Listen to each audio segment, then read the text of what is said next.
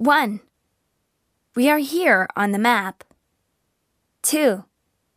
Where would you like to go? 3. Do you have a map? 4. Do you know the address? 5. The nearest station is Umeda. 6. The best way is to take a direct bus from the station. 7. It will take about 20 minutes on foot. 8. It's 10 kilometers away from here. 9. It's near here. Let me take you there. 10. I'll draw a map for you. 11. You can follow the signs. 12. First take the south exit and go straight.